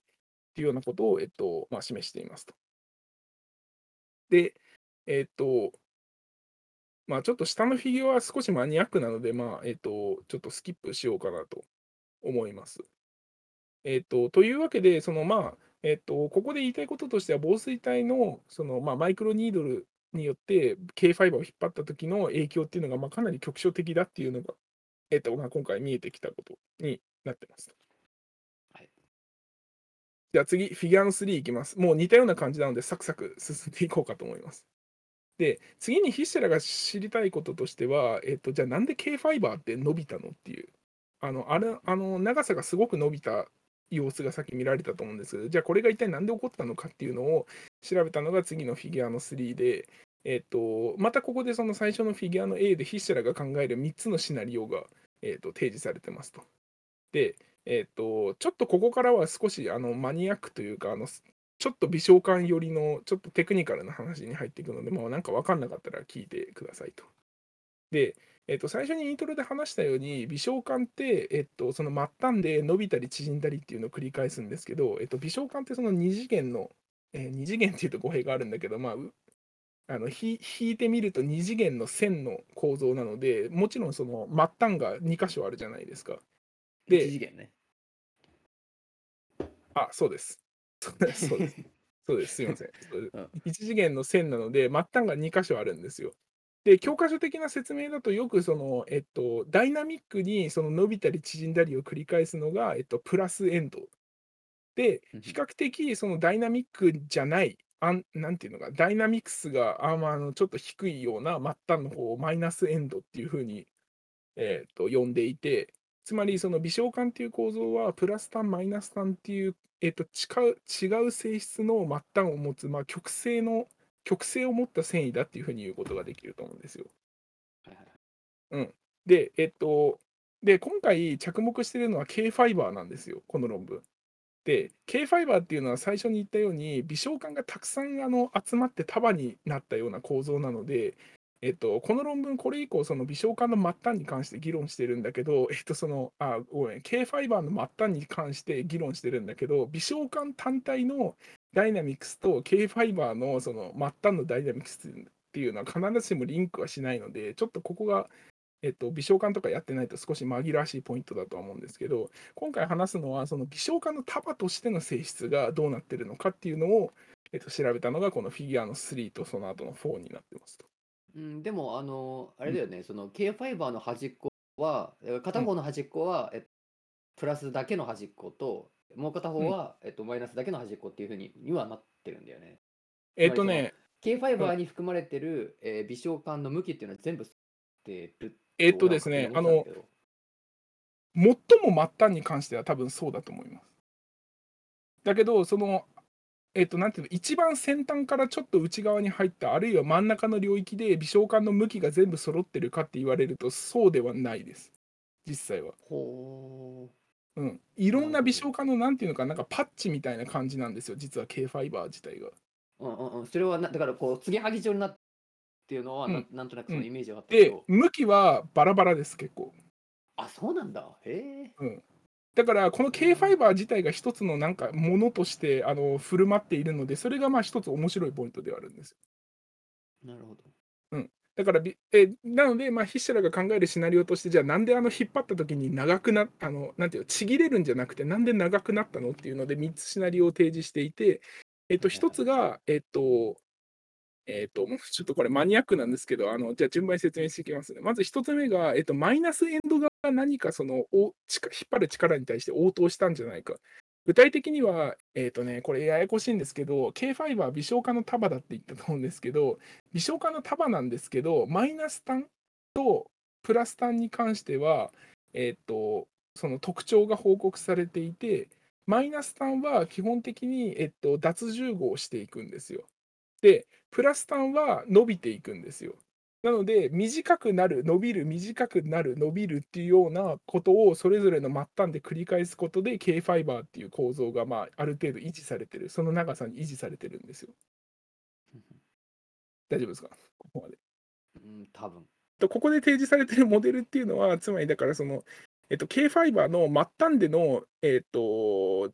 末端での脱重合っていうのが阻害されると。で、これによって、えっと、末端微小化のマイあ K ファイバーのマイナス端からの、マイナス端の脱重合が抑制されるので、えっと、なんていうか、長くなり続けるんじゃないかっていうのが一つ、著者らが考えたモデル。で、真ん中のモデルは、えっと、K ファイバーの脱重合自体はまあ普通に起こっているだろうと。で、おそらくプラス単側で何か応答してるんじゃないか。具体的ちょちょちょっと待って。えっと、脱重合はマイナス3で起きるんだっけ？えっと、どっちどっちでも起きるんだけど、マイナス単の方が脱重合が起きやすい。だから、なんていうのかな、結果的に脱重合が起こるのがマイナス単。あなるほどはいはいえっと、重合、脱重合自体は微小化の性質なので、どっちでも起こるんですよ。だけど、それが束になったときに、どっちの表現形があのポんなんていう優位に出てくるかっていうので、えっと、一般的に K ファイバーのマイナス単は脱重合していくのが多いので、基本的に短くなっていく。で、プラス単の方で、えはっ、と、そのいその1個目のモデルで言ってるのは、その、えっと、フィジカルなその引っ張りに対して、マイナス単のその、えー全体としての脱重合がサプレスされてるサプレスされてるんじゃない？一つ目のモデルってことだね。そう。で、プラス単はいつも通りあの伸び続けるので、全体としては長さがまあ長くなっていく。ああ、なるほど。はいはいはい。はい、ではい了解2つ目のモデルは、えっと、マイナス単での脱重合は、まあ、すあのそのまま起きていると。だけど、プラス単側で、まあ、ちょっと変化しているんじゃないかと。具体的には、プラス単側で、えっと、それまでその10号、脱重合で10号の方が優位だったんだけど、さらに脱重合がサプレスされることによって、そのより重合していく。それによって、えっと、長くなっていくんじゃないかっていうのが、このオアで挟まれた方の、えっと、前半部分。前半というか左。で、右の方は、えっと、10号、脱10号で、脱10号の方は特に何も変わらないんだけど、10号の速度だけがもっと上がる。それによって、えっと、結果として、その K ファイバーがもっと長く伸びていくんじゃないかっていうのが、えっと、この著者らが考えたモデル。真ん中の。で、一番右は、えっと、さっき微小化の束って言いましたよね、K ファイバー。この微小化の束が単にスライドしてるだけなんじゃないのっていう。うん末端でのダイナミクスが変わらずにただスライドしただけなんじゃないのっていうのが、えっとまあ、この右のモデルになっていますと。うんあのさ、一つ、えうんえっと、はいえっと、スライドじゃなくてさ、もう一つさ、えっと、うーんと、これなんて言ったらいいのかな。こクのロスリング。えっ、と、えーこの、えー、と K ファイバーの真ん中らへん、両端でない場所、うんっていうのも、えっと結局微小管が束になってるわけじゃないですか。そうですね、はい。で、でそのそのその微小真ん中の方にある微小管っていうのは、えっうんその一本の微小管の端が片方が、えっと、K ファイバーのマイナス端、もう片方が K ファイバーのプラス端に行ってるってわけじゃなくて、結局真ん中らへんで途切れてるわけだよね。えっとね、それはね、結構議論の余地があるところで、えっと、議論の余地があるところで、あのおそらくメジャーな微、メジャー、大部分の微小管は多分そのマイナス、えっと、K ファイバーのマイナスと K ファイバーのプラスをリンクしていないと思う。多分あっても数本とかだと思う。リンクしてないってことは短いってことだよね。あそれよりも短い微小間のパッチがメジャーなんじゃないかっていうふうに。でもしそれがそうだったらさ、真ん中でもさ、あの伸びたり縮んだりできんじゃないの？スライドなしで。えっと、微小間の、ま、真ん中でから伸びるっていうような挙動は、これまで報告されあえっと、微小管の真ん中で伸びるんじゃなくて、うんえっと、K ファイバーの真ん中にいる、えっと、微小管の端が伸びるっていうのはないの？ああ、それはあり得るね。それはあり得る。えまあまあ、えっと、えっと、結局それ、その伸びてスライドしないと K ファイバーの長さは伸びないけど、その、うんうんうんうんうん。それはあり得ると思う。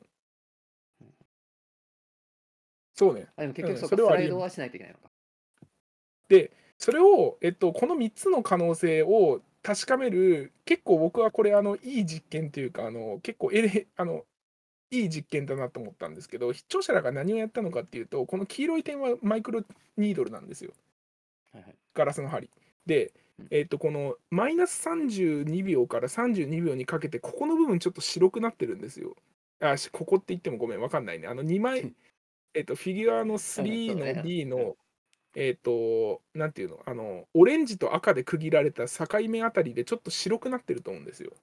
はい、なってますね。これ何をしたのかっていうと、フォトアクチベートの GFP を一緒に発現させてて、この細胞で。つまり、えっと、微小管のこのレーザーを当てたこの領域だけの GFP を活性化させてるんですよ。あーあー、あなんかそれででこ見たわ。あそうつまり、この領域だけそのマーキングされてるような状態になっているので、えっとこのマーキングされた領域がどう動くのか、あるいはマーキングされた領域が長くなるのか短くなるのか見ることによって、この上のモデルっていうのに対してある程度答えを与えられるんですよ。なるほど、確かに確かに。なんかこのあれは、あの、なんか膜タンパクがで結構やってたよね。あの少なくともそのセルの教科書で見た範囲ああ、そうですね、そうですね。あのどれぐらいその拡散していくのかっていうか、あのフラップかな。うんこれは、えっと、フラップじゃなくて、そうね、フォトアクチベーションっていう実験で、実際には488ナノメートルだったかな。僕もこれ実験したことあるんですけど、実は使ったことあるんですけど、レーザーを当てて、えー、と冷気させて、で、そのシグナルがどうあの拡散していくのか、あるいはここではどう広がっていくのかっていうようなことをまあ見てるっていう実験ですね。で、えっと、まあ、そういう実験系で実際に実験してみると、えっと、じゃあちょっと C の結果からいこうかな。これ C の結果何を見てるのかっていうと、えっと、その、フォトアクチベートした領域と防水体の極との、その、なんていうの、このオレンジ色の線の間、オレンジ色の線の長さっていうのかな、距離。これがどう変化するのかっていうのを見ていて、で、さっきも言ったように K ファイバーっていうのは全体としてマイナス単方向で脱重合していく傾向が見られるので、えっと、時間が経過するにつれてだんだんだんだん極の方に近づいていきますよね。あの距離が短くなっていくというか。これ最初をゼロに置いてるので、だんだんだんだん距離が、えっと、マイナスの方に行くってことは、つまりこのオレンジ色の線がだんだんだんだん短くなっていくっていうことなので、フォトアクチベートした領域が、えっと、だんだんだんだんそのマイナス単の方向に移動していくっていう。まあ、プラス単が重合してて、マイナス単が脱重合してるので、そういう挙動が見えると。なるほど。はい、じゃあ、実際に針で動かした場合にどうなるのかっていうのを見たのが D と E で、えっとまず D に関して見てみると、えっと針で引っ張った場合には、なんとマイナス単の方で脱重合がどうやらしないくなる、つまりその、えっとフォトアクチベートした領域が動かなくなるっていうことが、えっとまあ、今回分かった。ほう。えー、で、一方でこの E の方は何かっていうと、えっと、実際になんていうのかな、そのフォトアクチベートされた上の領域、つまりその針で直接的に引っ張ってる領域で、これに関しては、えっと、引っ張るにつれてどんどんどんどん長くなっていくんですよ。つまり、えっと、先ほどのフィギュアの2では、えっと、なんとなく K ファイバー全体が伸びているっていうような様子が見られたんだけど、今回はその photoactivate することによって、その下半分、上半分を分けることができたと。で下半分に関しては、えっと、ほほとんど変わっていない。つまり、マイナス端での多分、えっと、おそらく depolymerization、脱重合っていうのが抑制されていて、で、えっと、まあ、あのプラス端側だけがどうやら伸びていそうだっていうのが今回この、えっと、BCDE で分かってきたことになります。でさっき石郷岡もしてきたその真ん中で重合してでスライディングとかするすれば、えっと、確かに伸びることできるんじゃないのっていうようなことを、まあ、多分言ってたと思うんだけど、それに対して答えれるのがこの F の結果で、これ何をしてるのかっていうと、えっと、フォトアクティベートしたされた領域の、なんていうのかな、その領域の長さ、領域の幅が時間経過でどう変化するのかっていうのを、えっと、可視化していて、で、これを見るとほとんど変わっていないですよね。ん？領域の長さっていうのは、えっと読み方がよよくわからない。えっとね、これね、時間 時間の変化があのこの緑緑と白の濃淡で表されてるっていう、僕的にはちょっと微妙な図なんですけど、えっと横軸がポジションで、縦軸が縦軸が、えっと、 intensity ですね。蛍光、えっと、 photoactivate した GFP の intensity。まあ、つまりその、えっと、 photoactivate された領域でシグナルが強く出るはずなので、そのシグナルの出てるところが、いわゆるフォトアクティベートされた領域だと。だから要するに、えっと、そのなんか真ん中で伸びたりし伸びてるってことになれば、このなんていうの、ピークの横軸の幅がふこの黄色になればなるほど伸びてるはず。右にずれるか左にずれるか、まあ、多分右にずれるっていうような様子が見られると思うんだけど、実際には幅の、ああとずれてもいないし、で、幅、幅自体も、えっと、時間経過でそんなに変わっていないと変わってない。なるほど。うん、なので、えっと、このフォトアクティベートされた領域はもしスライディングするなら、そのシグナルは減少するんだけど、幅が広がるはずで、そうだねでだけど幅が広がってる様子は見られないので、まあ、おそらく多分スライディングもしていないんじゃないかっていうのが、なるほど。えっとまあ、ここまでで、えっとまあ、見えてきた結果になっています。なるほど。で、まあ、ちょっとこれ僕自身の感想なんだけど、なんかすごくシンプルな実験で、あのこういう、うんすごくシンプルな実験なんだけど、いろいろあのなんか示唆されることはあるっていうので、なんか僕は結構、なんかこういうのはいいな。あの普段分子とかタンパク質とかそういうの扱ってますけど、なんかこういう研究はこういう研究で結構いいなっていう、えっ、と、まあ、印象というか感じ。いやというかまあこの1個の一個の実験でうん別々のそのなんていうの？どうななんていうのかな？3つのそのモデルうんが真であってもそのうんどれが真であるかっていうのが分かるっていうのがいいよね。どれが結果でどどどの結果が出ても勝ちじゃないですか。ああ、そうそう。だから、あの、よくあるじゃないですか。あの、なんか、イエスかノーかの実験で、イエスが出ると興味深いんだけど、ノーが出るとなんかあんまり面白くないみたいな実験って結構あると思うんだけど、この場合、どれにイエスが出ても、それ、あの、面白くて次に進むので、なんかすごくこれはいいなって思いますね。というわけで、えっと、やってることはシンプルで、次の論文もあの実際やってることはほぼ同じなんですけど、これ最後のフィギュアで、えっと、あですみません、ここまでのまとめを言うと、えっと、つまり何が起こっているのか、このらのデータから推測すると、まず K ファイバーのマイナス3に関しては、おそらく脱重合が抑制されているんじゃないかと。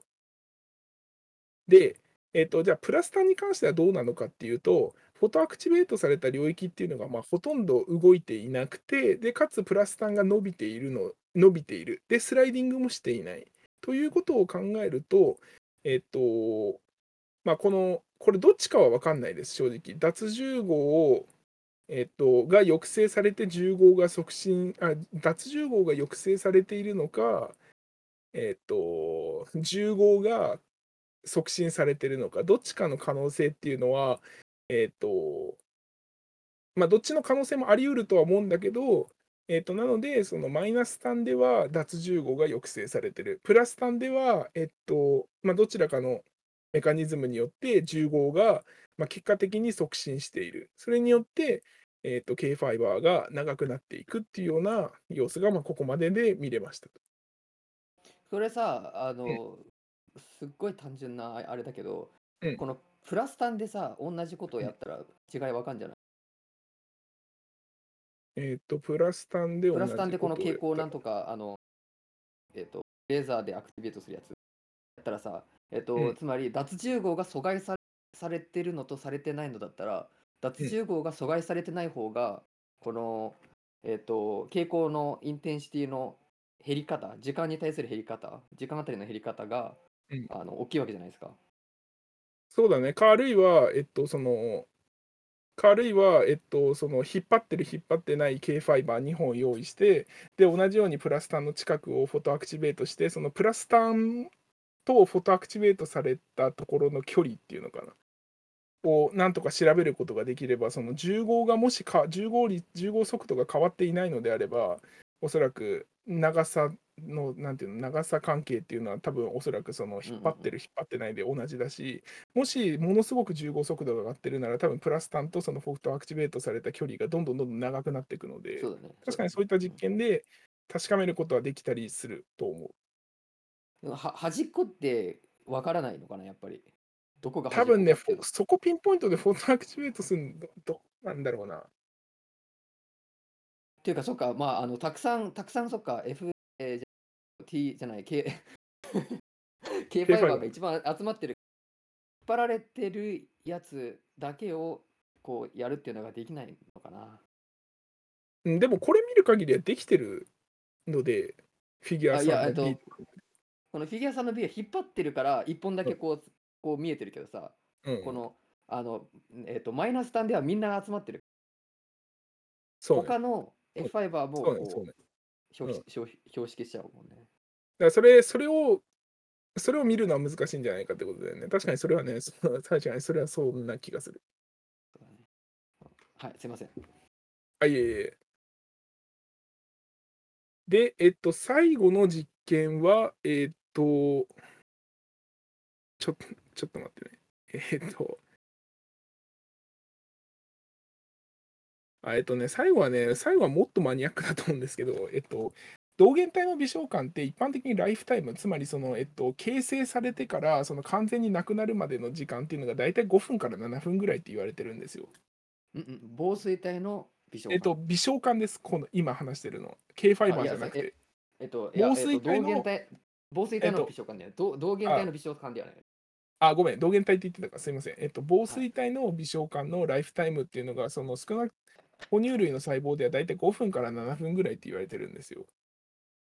て言われてるんですよ。で、そういうそのライフタイムがそんなに長くない繊維がたくさん集まってできてるのが、えっと、この防水体っていう構造なので、その微小感のライフタイムっていうのかな、微小感のライフタイムを、えっと、なんていうのかな、えっと、著者らの文章をそのまま読むと、えーっと、その K ファイバーの構造と、えーっと、防水体の構造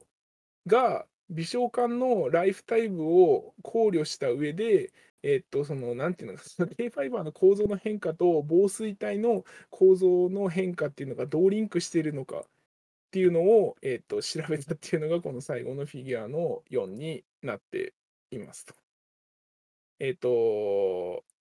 すごく簡単に言うと、えっと、もっと極端に引っ張ってみたっていうのが、えっと、この実験をまあ表している一言なんですけど、えっと、まあ、フィギュア4を見てみると、えっと、その最初の A でまたヒッシェラが考えていることが提示されていて、えっと、まあ、一番外側の K ファイバーの内側にガラスの針を刺しますと。ではい、これを思いっきり外に引っ張ったときに、えっと、K ファイバーがどういう挙動を示すのかっていう。えっと、さっきは、その、なんていうの、ものすごく長くなるところで、えっと、観察像としては止まっていたんだけど、今回はもっと極端にひ、なんていうのか、ずっと力を加え続けるっていうのかな。じずっと力を加え続けたときに、微小感っていうのが、そのライフタイムがだいたい5分から7分ぐらい。まあ、平均してなので、もっと短いのもあるし、多分長いのもいるしで、いろいろいると思うんですけど、そのずっと引っ張り続けた場合に、おそらく多分微小感のライフタイムを迎えるやつらっていうのが出てくると思うんですよ。でそうした時に防水体の構造がじゃあどう変化するのっていうので、えっと、このフィギュアを、まあ、4が出てきますと。で、やった実験はこの、えっと、4の B を見てもらうとすごく分かりやすいんですけど、黄色い針をまず打って、でこの針を外側にグイーって引っ張っていきますと。で、このグイーって引っ張り続けて、防水体自体は引っ張られるけど、フィギュアの2で見たように構造自体は全体としてはそんなに変わってないんですよ。えっ、と、なんていうのかな、ちょっと歪んではいるけど、防水体の構造がある程度維持されていて、でだけど、引っ張り続けると、こんな感じで、その最後、えっと、ブレイクって書かれてるように、えっと、防水同源体微小管がプチって切れるんですよ。っていう、えっと、感じで、えっと、まあ、その C と D はどうやってあの最後ちぎれて終わるのかっていうようなことを定量化しているグラフなので、ちょっとスキップしようと思うんですけど、ここで一つ興味深い点としては、K ファイバー真ん中でこうやってちぎれるんですけど、K ファイバーの残った構造自体を見ると、えっと、防水体の極、つまりその中心体があるところだったり、えっと、ちょっと分かりづらいんだけど、この染色体と結合してると思われる真ん中あたりにちゃん今とこのどどこですか？えっと。そうか、ごめんなさい。えっと、フィギュア4の B の、4の B の3分30秒っていう観察像のところ。はいはい。はい。で、この画像を見てみると、ちぎれてはいるんだけど、末端の部分、なんか割とその場の位置に残ってますよね。うん。で、これを筆者らは、えっと、その染色体自体可視化してないんだけど、えっと、おそらくその K ファイバーのプラス端、あるいはマイナス端っていうのは、防水体の、あ、ごめんなさい、えっと、中染色体あるいは防水体の極に結合し続けてる、つまりくっつき続けているんじゃないかっていうようなことうん。を、えっと、まあ、見つけて、見つけて報告していますと。うん、まあ、この、えっと、なんだっけ。うん、はいはい。はい。うん。で、フィギュアの E とか F ではもうちょっとそれを詰めるような実験をしていて、えっと、何をやったのかっていうと、えっと、このガラスの針で引っ張り続けるじゃないですか。で、この引っ張り続けたことに対する K ファイバーの応答として、えっと、長くなって最後ちぎれるっていうのが今回のここまでの実験結果で分かったんですよ。で、ここで筆者らが興味を持ったのは、この引っ張り続ける力っていうのがその最初のトリガーになってるのか、あるいはずっと引っ張り続けないとこういうような反応が見えないのかっていうのを調べようと思って思いましたと。で、そ。れについて調べまあ、それについての模式図っていうのがこのフィギュアの4の E に。なっていて、で、えっと、で、実際に見てみると、えっと、最初にひ最初に引っ張って、その後引っ張り続けたのがコンスタントプル。で、最初引っ張って、えっと、これ実際には、えっとね、コンスタントプルがだいたい3分ぐらい引っ張り続ける。で、えっと、プルしてからその後ホールドするっていうのが、最初プルがだいたい1分半ぐらい。1分半ぐらい引っ張って、で、その後は引っ張らずにそのままの位置に、なんていうの、針を置き続けるっていうような実験系で実験をしていて、で、この実験の結果、えっと、その K ファイバーがいつ壊れるのかっていう時間を測定してみると、えっと、まあ、僕これちょっと差が出てるような気がしなくもないんだけど、えっと、統計学的には一応有意差がないっていうような結果になって、えっと、で、ここから筆者らは、その、あ、著者らは、その最初の引っ張るっていうトリガーだけで、K ファイバーが最後伸びて壊れるっていう、このしくこのなんていうの、応答？えっと、力に対する応答を示す、まあ、示まあ、それが示されたと。なので、その、この反応を見るためには、その最初の K ファイバーをちょっとあの引っ張る、最初引っ張る、一定時間引っ張るっていう最初のその引っ張るっていう操作だけで、この K ファイバーが最後、えっと、まあ、壊れるっていう、えっと、そういう応答が見られたっていうのが、えっと、まあ、今回のこの実験で分かってきたことになっておりますと。以上です。以上です。で、ここまでをまとめた結果として、えっと、そもそもの最初の疑問としては、なんで防水体ってあの、ああいう安定な構造を作るのっていうところが最初の疑問だったんですけど、今回この針を、えっと、プスって刺して、これを引っ張るっていうような実験をしたことによって、えっと、まあ、まず分かったこととしては、K ファイバーっていうのは、その局所的に力に応答する。それによって防水体全体の構造っていうのは、まあ、ちょっとは歪むんだけど、全体としてはすごくあのちゃんと形が保たれている。つまりその安定性が維持されてるっていうようなことが分かりましたと。で、じゃあ K ファイバーが応答するときにどうやって応答するのかっていうので、筆者らの実験で分かったこととしては、おそらく、えー、と K ファイバーのマイナス端でのダイナミクスが抑制されていて、えー、とプラス端の方で、えーとまあ、重合していって、えー、と重合していくことによって K ファイバー自体がまあ長くなっていくと。で最終的に K ファイバーっていうのはこうやってちぎれていくんだけど、えっと、それぞれ導源染色体あるいはその防水体の真ん中に結合している、えっと、K ファイバーっていうのは残っていてで残っているのでおそらく多分これらの K ファイバーを軸にまた新しい、えっと、K ファイバーっていうのが形成され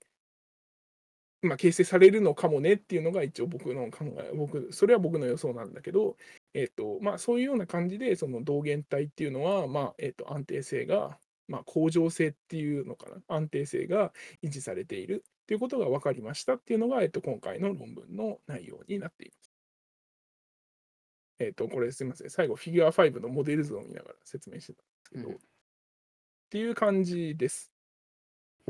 最初さ、なんかうん死んじゃった細胞がいいたって言ってたじゃないですか。うん。それ、なんか、何なんだろうね。何なんだろうねって、なんか適当な言い方だけどさ、この防水体の壊れ方がいなんか関係してんのかなもう刺しただけで死んじゃったの。えーっとね、一応、筆者らが言うには、えっと、まあ、これ、そのまま読みますね。We did not include cells that underwent sudden and continuous bleeding えっと、upon microneedle contact. Cells with spindles that started to collapse during manipulation. Cells with decondensed chromosomes or cells that entered anaphase during manipulation. まあ、後半の部分はいいとして、まあ、なんか防水体が崩壊した細胞は確かにカウントしてないって言ってるんだけど、じゃあどう崩壊したのかっていうのは今回データは出されていないので、うん。うん、まあちょっとそこは分からないって感じですかね。うんせまあ、なんかどっちが正常の反応なのか。あーいや、まあでも防水体だけを見てるんだか。えっと、一応著者らが言うには、短い時間、短い時間っていうのがどれぐらいの時間なのかって感じなんだけど、なんか12秒から60秒程度の操作であれば80%程度の細胞では、あの、なんていうの、先ほど報告したような応答性が見られるっぽいです。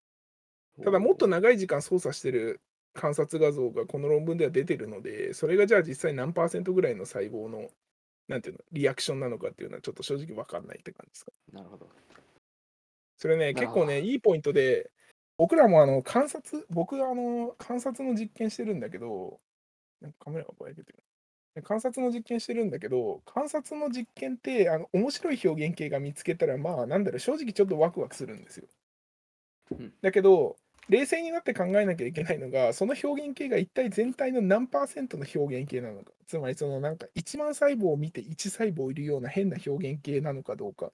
まあ、今のは極端な話だけど、そういうのはやっぱりしっかり僕ら吟味していかないといけないところで、えっと、だからこそこの論文もそのマテメソの欄に、えっと、なんかどうやって細胞を選んだのかっていう項目があるんですよ。うんセレクション・オブ・セルズっていう項目があって、なんかそういうのはちょっと僕らはやっぱり気をつけていかないとなっていう。なんかレアな現象を掴んで解析してるだけなのか、あのまあ、少なくともあの培養細胞だとか、まあ、例えば酵母、あの研究室で飼ってるような酵母っていうのは、基本的にあの冷凍ストックとかで遺伝子型にそんなに大きな変化はないはずなので、あの配列というか、少なくとも通常の実験、あのグリセロールから起こして、あの培養して実験するっていう、その通常の流れでは変異っていうのは、まあ、すごくたくさん入る。変あのものすごくたくさん入るってことは考えにくいので、基本的にその、なんていうのか、その集団の中での表現形っていうのは、割とその同じような、同じなんですよね。あのこういう培養細胞とか酵母とかやってると。なので、そういう時に観察してて何か変、面白いこと、まあ変なことを見つけた時には、そのどれぐらいの頻度で起こってるのかっていうのは、やっぱりあのしっかり考えて実験していかないと、なんか一生懸命解析したんだけど、なんかすごく、普通には起こりえない、すごくレアな変な現象の変なメカニズムが分かったっていうような感じになっちゃうので、なんかそれはすごくあの僕ら気をつけてるところではあります。っていう感じで、ベラベラしゃべったんですけど、あの、うん、なんかあの、石豪華のような熱い実説みたいなのはないんですけど、別に俺も自説を言ったわけでは。あ実説というか、あの、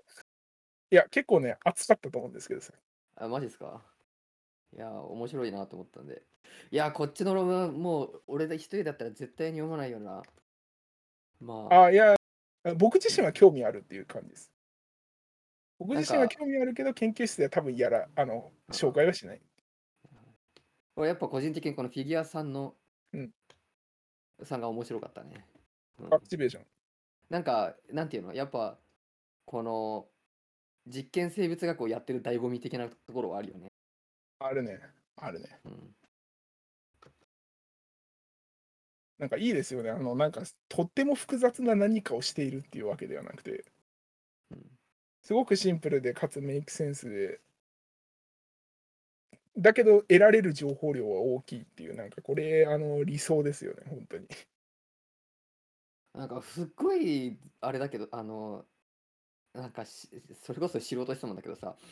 うんあの、で、エビちゃんが答えられるかどうかわからない。この、なんていうの、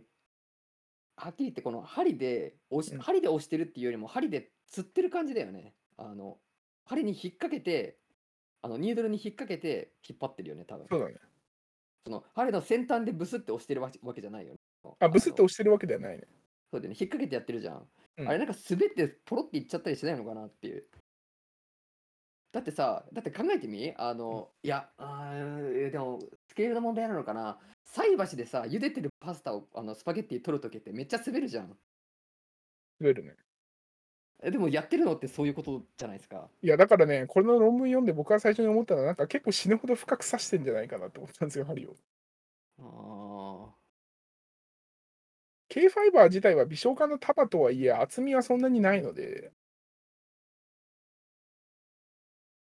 そのうん K ファイバーとガラスのそのう相性ってどうなんだろう？くっつくのかな？弾くのかな？えーちょっとわかんないな、それわかんない。は じでも表弾いてたら、弾いてたらさ、なんかめっちゃ、なんか、つるって、あーい、あー、いっちゃった、みたいな。いや、だから多分ね、この実験系ね、あのシンプルに見えて多分ね、結構大変だったと思うんですよね。めっちゃ、めっちゃやってそうだよね、裏で。なんか、どれぐらいのガラス針の直径にするとちょうどいいのかとか、うん。なんかこれ以上細いとちょっとスルッと抜けちゃうみたいな。わかんない、わかんないけど。えなんなら、あの、あの端っこがちょっとダマみたいになってて、こう、返しみたいなのがついててさ、うん。ちょっと抜けにくくなってるみたいなね。あ あ、あっていうね、あのど、はいまあ、あの、いや、これね、僕、あの、別にそれが理由で選んだわけではない、知らなかったんだけど、なんか JCB の2020い2000 2021年のなんかエディターズピックにこの論文が選ばれてるので、なんかエディターも、エディターも結構気に入ってるっぽいっていう、そんな論文でした。へえあこの、このタイプの論文はうん全く読んだことなかったな。なるほど。なんか、あの、俺、図の方にすいいなっていうう思ったっていう。ん、なんか最初にモデルが出て、モデルっていうか、あの、仮説が出てて、うん。期待される結果みたいなのが結構一目瞭然というか、分かりやすくていいですよね、こういう。何でもかんでも分かりやすくすればいいかって言われると、うんそうではないとは思うんだけど、でもこの類の分かりやすさはすごくいいですよ。まあでもこういう、こういうその、こういう思考の流れでまあ実際この順かどうかはちょっと分かんないけど、まあでもいいいいですよね。ああのフィギュアの1番、うん2番、3番のかは分かんないけど、あただその1フィギュアの中でのその ABC の順番は多分そんな感じなんじゃないかいいですよね。と思うから。まあ僕のメッセージとしては、なんかすごくこういうシンプルな実験が結構あの僕は好きでいいなって思うのと、あと、防水体ってさ、それこそあの1880年代後半にあのフレミングっているじゃないですか。それこそキール大学にいたんじゃないっけ、確か。ほオルター・フレミングっていうう、マジで？フレミング？そう、フレミングが最初に防水体を記述した人だと思うんだけど、あの染色体を分配するすごくあの綺麗な図あるじゃないですか。これ、ちょっと超ちっちゃいな。ほうほうほなんかでかくならないな。えっと、あ、これこれ。う。